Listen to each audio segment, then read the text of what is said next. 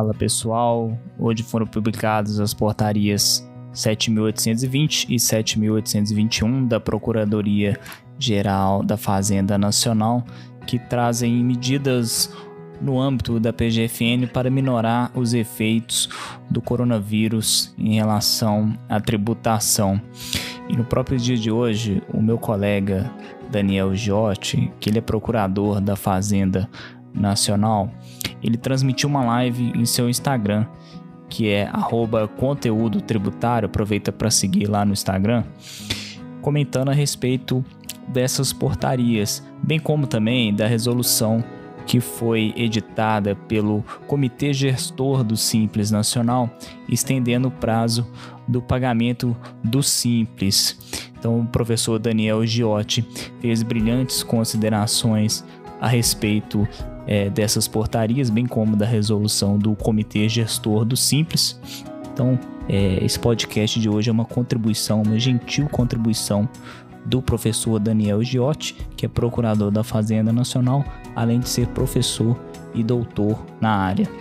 Espero que gostem e um abraço a todos.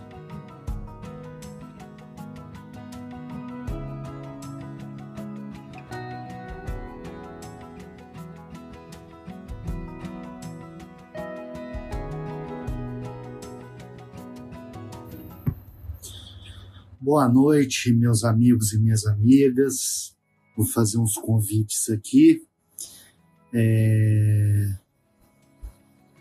Resolvi fazer uma live para a gente tratar de, de algumas questões das medidas que o governo, a PGFN, a Receita Federal do Brasil uh, editaram no dia de hoje e também nos últimos dois dias, né? Então a gente vai tratar aqui, eu posso falar até um pouquinho de alguma medida do, do, do Paulo Guedes, se alguém quiser perguntar, impacto financeiro também, pode ir colocando aí que eu vou respondendo. Mas eu quero tratar hoje da portaria número 7820 da portaria 7821 da PGFN e também da resolução do comitê gestor, que o número aqui está me faltando, mas eu já passo aqui para vocês em um instante. A resolução número 152 de março, ou melhor, de 18 de março de 2020. Então vamos lá, antes de falar individualmente de cada uma delas, eu quero explicar mais ou menos o contexto em que isso está ocorrendo, né? É, a gente obviamente está enfrentando o coronavírus e isso tem um reflexo na economia que nós já estamos sentindo. Acabei de receber, por exemplo, que em Juiz de Fora o comércio está proibido de funcionar a partir de hoje. É, não sei como estão nas outras cidades, aí se alguém quiser, quiser falar como tá, para a gente ter uma noção, é muito bom. Mas está proibido o comércio, as empresas começaram a funcionar com teletrabalho, com jornadas, é, com duas jornadas ou três, e o governo hoje já falou em suspensão de contrato de trabalho, que eu acho que é algo que vai ocorrer, porque senão as empresas realmente quebram. Então, nesse contexto, a primeira medida que o governo tomou, e já foi anunciada há dois dias atrás, seria a suspensão do recolhimento do Simples Nacional por três meses.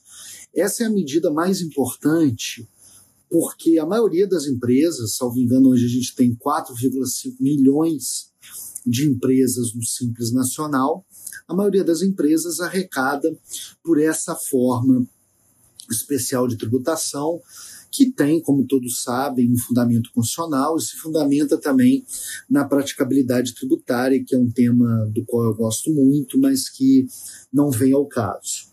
Fato é que o Comitê Gestor do Simples Nacional, como eu já tinha adiantado aqui, né, é um, um ato infralegal, né, por meio de resolução, o Comitê Gestor Nacional do Simples Nacional determinou que é, em função dos impactos da pandemia do coronavírus, desculpa que eu leio, vou colocar aqui mais na frente, uh, em função dos impactos da pandemia do Covid-19, as datas de vencimento dos tributos federais previstos nos incisos primeiro a sexto do caput do artigo 13, na linha A do inciso 5 do parágrafo 3 do artigo 18A, ambos da Lei Complementar 123, que é a lei que trata do Simples Nacional, uh, apurados no âmbito do Simples e devidos pelos sujeitos passivos, ficam prorrogados da seguinte forma: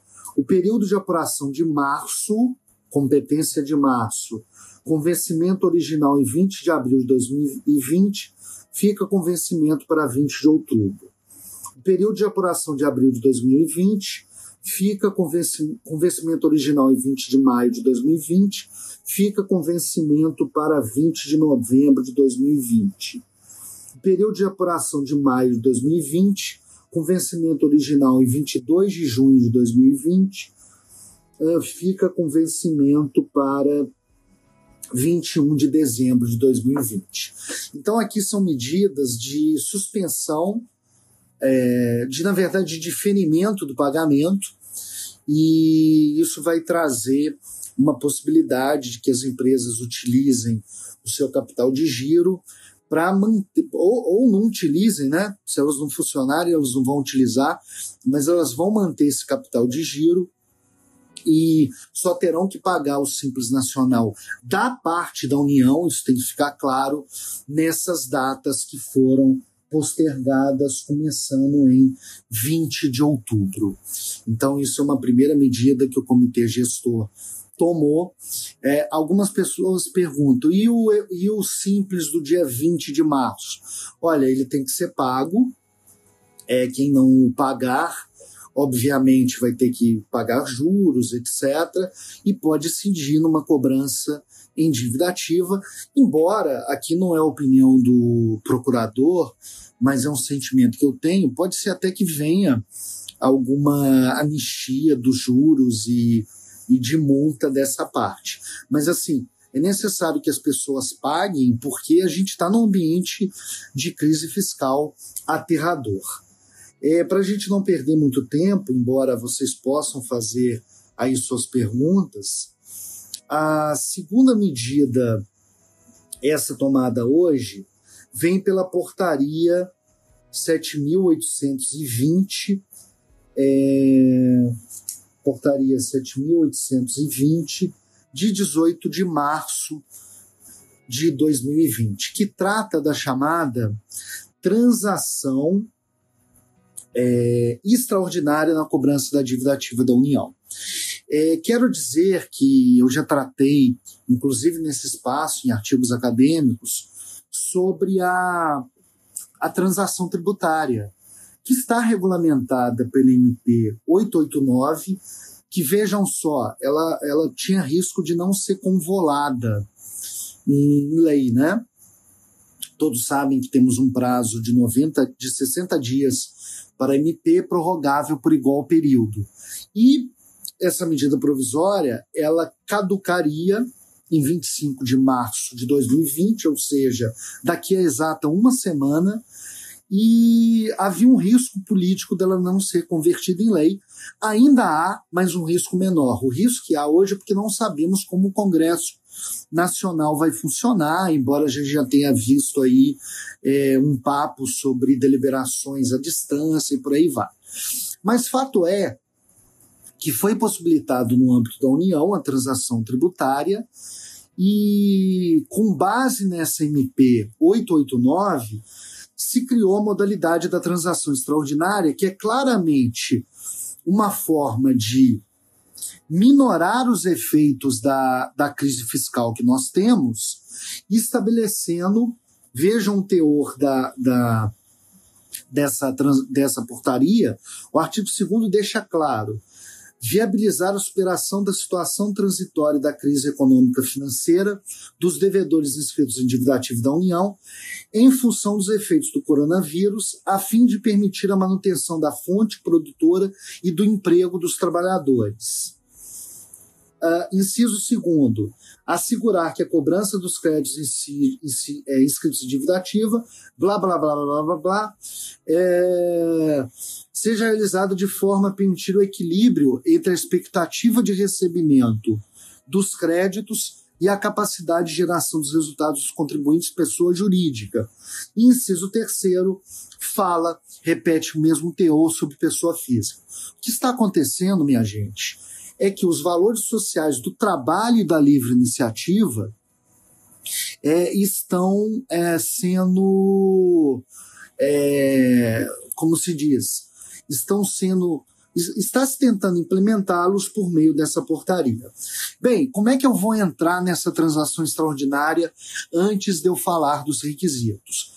Pelo Regularize da Procuradoria-Geral da Fazenda Nacional, que está no www.regularize.pgfn.gov.br. Meu amigo Alexander, coloque aqui é, as suas perguntas que eu posso responder, mas não dá para abrir aqui o vídeo essa hora não, tá? É, quais são os requisitos?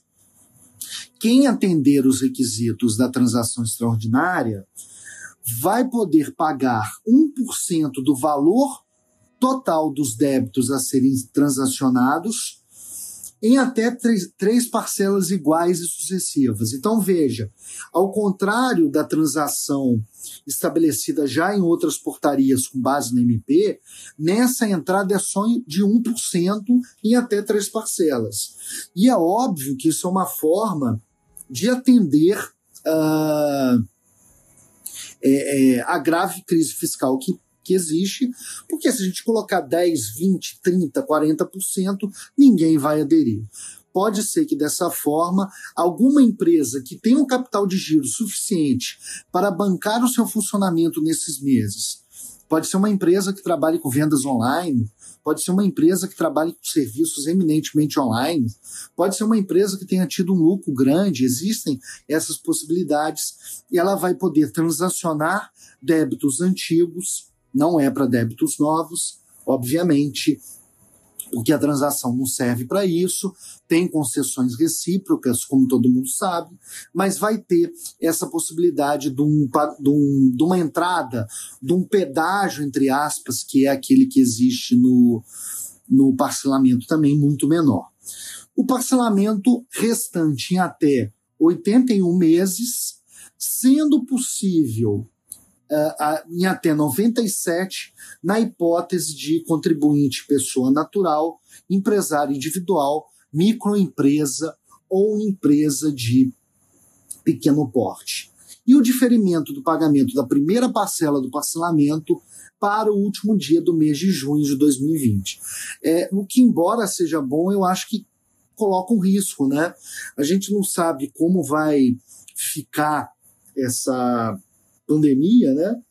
E colocar para o mês de junho, embora seja uma medida boa, talvez a gente tenha transações aí natimortas. Uh, depois, é, ela repete aquela velha questão que a adesão da proposta uh, fica relativa a, a, débitos ou créditos discutidos em é, processos judiciais ou administrativo, dependem de existência das ações, impugnações e por aí vai, tá?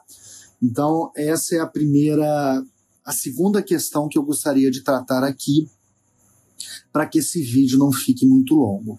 E a terceira e última é a portaria PGFN 7891, que é de muito interesse dos advogados que atuam no contencioso administrativo e no contencioso judicial, e também, amigos, para quem é, é empresário, porque traz algumas questões interessantes. Artigo 1 dessa portaria: ficam suspensos por 90 dias o prazo para impugnação e o prazo para recurso de decisão proferida no âmbito do procedimento administrativo de reconhecimento de responsabilidade. É, todos devem saber que agora a União, com base em alterações na Lei 10.522, pode administrativamente corresponsabilizar é, administradores, membros de conselho de administração e por aí vai, por débitos tributários. E isso está suspenso, a, a impugnação do prazo de recurso, por 90 dias. Então, é assim que acabar esse prazo, ou se houver uma nova prorrogação, aí sim as pessoas terão é, a contagem do prazo final. Vejam bem, suspensão não é interrupção.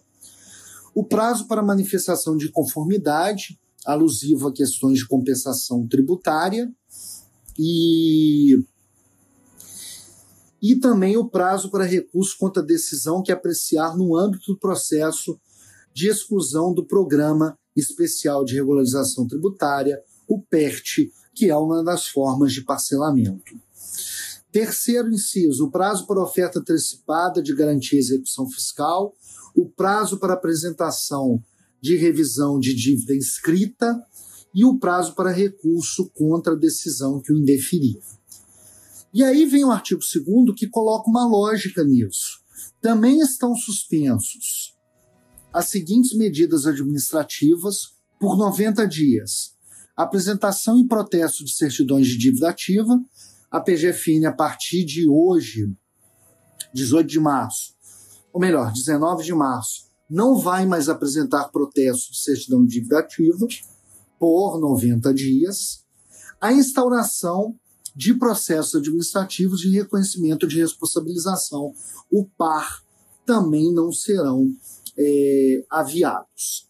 E o artigo 3 traz uma cláusula mais abrangente, tratando da suspensão também por 90 dias é, de dos procedimentos de exclusão de contribuintes de quaisquer parcelamentos administrados pela Procuradoria-Geral da Fazenda Nacional por inadimplência das parcelas. Mas tomem cuidado.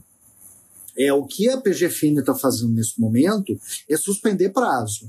Então, quem não implementou essas condições, depois dos 90 dias, salvo se vier uma alteração legal, porque parcelamento a gente está falando de algo que necessita de autorização legal, quando a gente trata de, de cláusulas de exclusão, as pessoas poderão normalmente serem excluídas desse parcelamento. Além disso, para a gente terminar, enquanto eu ouço aqui. É, panelaços, já ouvi panelaços anteriormente, né? Hoje é o dia da panela, mas vamos tentar aqui é, fazer do nosso tempo livre algo instrutivo, né? É, não que não seja, mas enfim.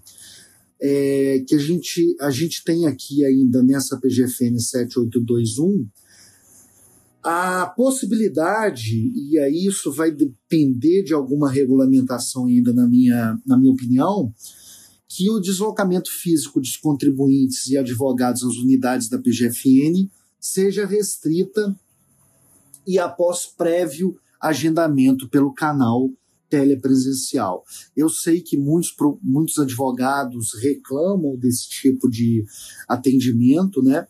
Mas numa situação de pandemia como essa não há outra forma e a gente deve ter uh, alguma forma é, de, de suprir essa fase. O parágrafo segundo desse artigo deixa claro que a PG, PGFN divulgará em sua página na internet, pgfn.gov.br, os canais alternativos para atendimento e orientações disponibilizadas pelas suas unidades descentralizadas. E o nosso querido procurador-geral José Levi Melo do Amaral Júnior, é um ser humano e um servidor público muito capacitados, né? Ele deixou claro que essa portaria entra em vigor na data de sua publicação, desculpe, então é a partir do dia 18 mesmo, e suas disposições poderão ser alteradas segundo a evolução epidemiológica da Covid-19. É, então, essas são as primeiras medidas realmente de atos infralegais que temos que impactam na vida de contribuintes e advogados dos contribuintes e contadores, e isso tudo é uma tentativa de facilitar a vida dos contribuintes para que eles ainda continuem gerando alguma receita é, ou nesse momento ou no momento posterior, e isso tudo está ah, já dentro de uma realidade é, de agravamento da situação fiscal que a gente vai ver assim que for decretada a calamidade pública, que tem efeitos financeiros e fiscais, segundo o artigo 65 da LRF, um despacho já exarado pela Presidência da República e que o Congresso Nacional deve apreciar em caráter extraordinário a qualquer momento, ok? Então, muito obrigado pela atenção de todos. Fico à disposição aqui por, pelo conteúdo juri, pelo conteúdo tributário, ou por professor underline Daniel Giotti, ou mesmo pelo meu Instagram pessoal, é, Daniel Giotti, para que quem tiver alguma dúvida me procure aí. Muito obrigado, boa noite a todos e lembre-se, vamos atentar para as medidas já estabelecidas para evitar essa pandemia e a gente não precisa estar junto para estar realmente perto. Vamos aproveitar as redes sociais, vamos aproveitar esse tempo para coisas culturais, coisas instrutivas que possamos fazer, em que sejamos perto, é, juntos um do outro, não necessariamente sem estarmos é, é, não necessariamente estando perto fisicamente um dos outros.